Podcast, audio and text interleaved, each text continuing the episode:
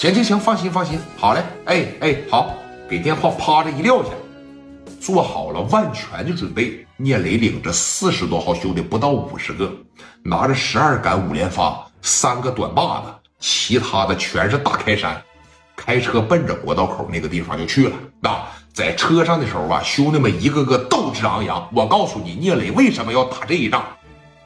你知道高丽现在负责干什么吗？啊，给聂磊扬名。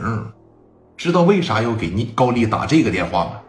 高丽手底下人手底下的小偷多，百十来个小偷，他们在哪儿啊？平常哪儿人多，他们往哪儿偷去，对不？什么火车站了，什么呃电影院了，往这个地方就疯狂的扬言，说啥呀？在道上就开始散布消息。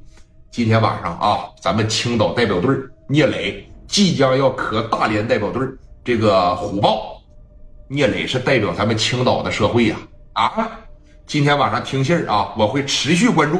如果说聂磊赢了，我认为这是在给咱们青岛的争光；如果聂磊输了，我相信呢，咱们青岛人也能抱起团来给他们打回东北。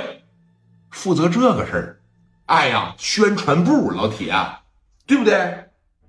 为啥不抓高丽呀？你听我说，真正牛逼的小偷，你知道牛逼在哪儿？有这么一句话叫“作案不掉脚”。都知道十个人里边有八个人知道就是高丽偷的，你就是没有证据，你咋整啊？这就是神偷，作案不掉脚，这就是廷力原来核心成员的小偷。我说这句话你能理解吗？哎，这绝对是宣传部的。那一天走到哪儿，哎，兄弟，别管是个大小社会，高丽认识也不少。他起来的比聂磊快吗？来这个地方已经一年多了。哎，兄弟，今天晚上啊，市南有个小伙啊，领着四五十号往国道那地方打仗去了。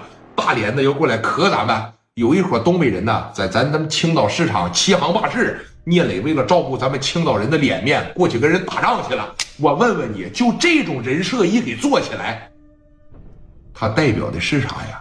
可不是市南了，整个青岛全境，聂磊就能全权代表了。有能耐你们也去啊，对吧？名气不都是这么一点一点、一点一点给你传出来的吗？就导致聂磊的名啊，就越来越大，就越来越大，就越来越大。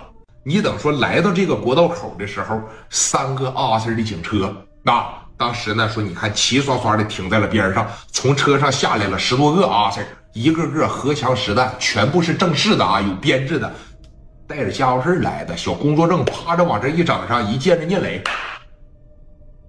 兄弟。什么事儿？听说今天晚上有一场恶仗啊！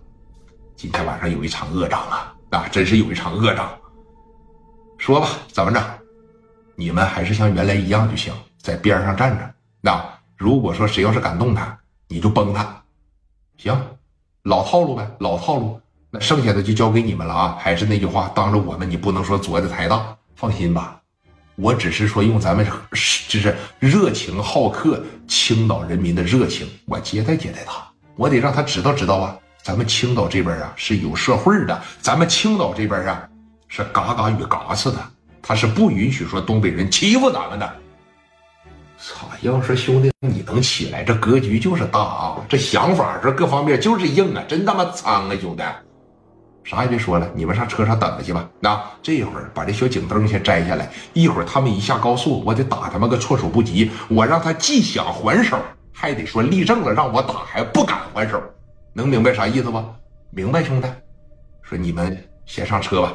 说那个贾元来，贾元当时一过来，一拉开。